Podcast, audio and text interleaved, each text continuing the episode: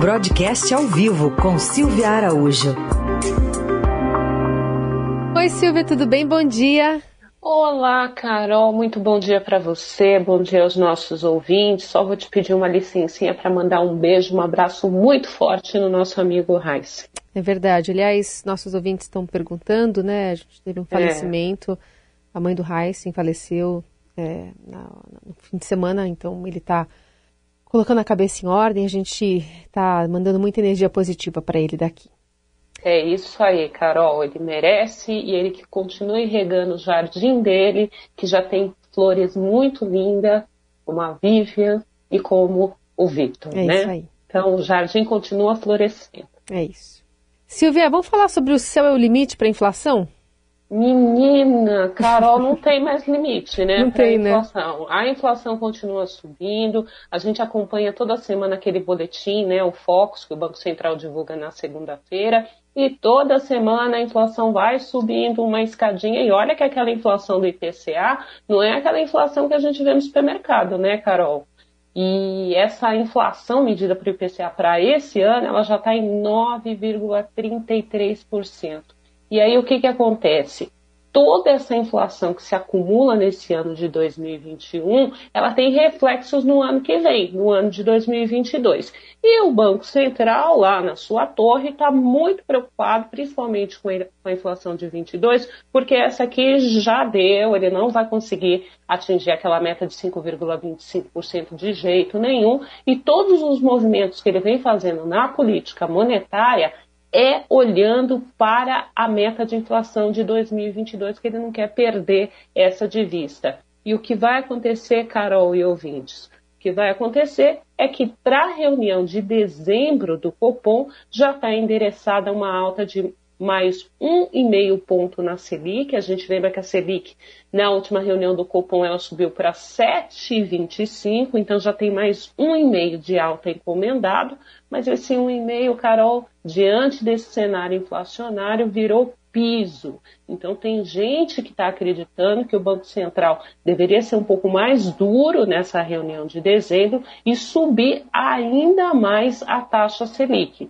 Para essa taxa Selic chegar aí ao final do ano em mais de 9% e já tem também endereçado para o ano que vem uma Selic de dois dígitos, que na semana passada a gente já falava nisso aqui na rádio, e a gente falava que deveria ser uns 10, né, 10% de Selic no ano que vem. Hum. Mas diante desse quadro inflacionário, Carol, a previsão para a Selic no final do ciclo de alta já subiu para 11%. Nossa. E ainda a gente estava aqui comentando semana passada, a gente conversando com o, prefeito de São Paulo, né, Ricardo Nunes, possivelmente aumento de preço de passagem, dando um, uma, uma abertura para essa discussão, né, que com certeza vai chegar para o ano que vem. E aí pressionando mais a inflação, né, que com certeza não é só São Paulo que vai repassar esse preço do diesel mais caro para o transporte. Enfim, é uma bola de neve, né? Ano que vem é, vai ser a... bem difícil. É verdade, ela conta, ela entra na conta, né, de um dos componentes aí que a gente tem da inflação, que são os preços administrados, uhum. que você bem falou, é gasolina, energia elétrica, é transporte público. Então, esses preços administrados também estão é, sofrendo muito é, a pressão aí da, da alta uh, do petróleo, enfim, da crise hídrica. Então, esses preços administrados, eles estão subindo bastante também na projeção para esse ano de 21, Carol, para você ter uma ideia, a expectativa é que esse conjunto de preços ele fique em 15, 20, 15, 30%. Então, isso acaba pressionando bastante a inflação na ponta e aí acaba inchando também esse IPCA, que é a meta de inflação oficial do governo. Silvia, só para a gente terminar aqui, é, a gente está falando bastante de PEC dos precatórios, né? muita discussão que deve é, ser feita a partir de Brasília, tanto do Supremo quanto do Legislativo. As outras reformas que estão ali na fila não devem acontecer esse ano, né?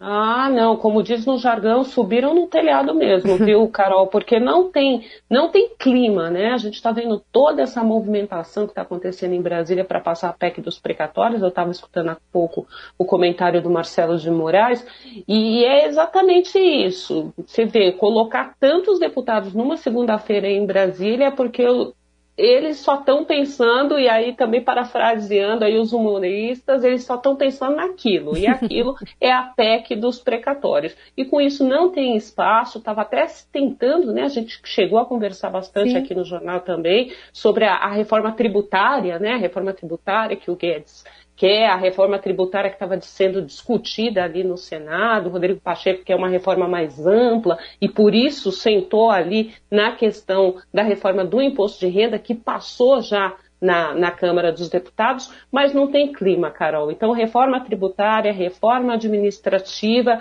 se tiver qualquer tipo de espaço para isso, é no ano que vem e é até o meio do ano, né, é, Carol? É. Porque é ano eleitoral e em ano eleitoral a gente lembra que é muito difícil é, se votar qualquer coisa muito sensível à população e também aos estados e municípios. Essa é a Silvia Araújo, volta na quinta-feira aqui ao Jornal Dourado. Obrigada, Silvia, boa semana.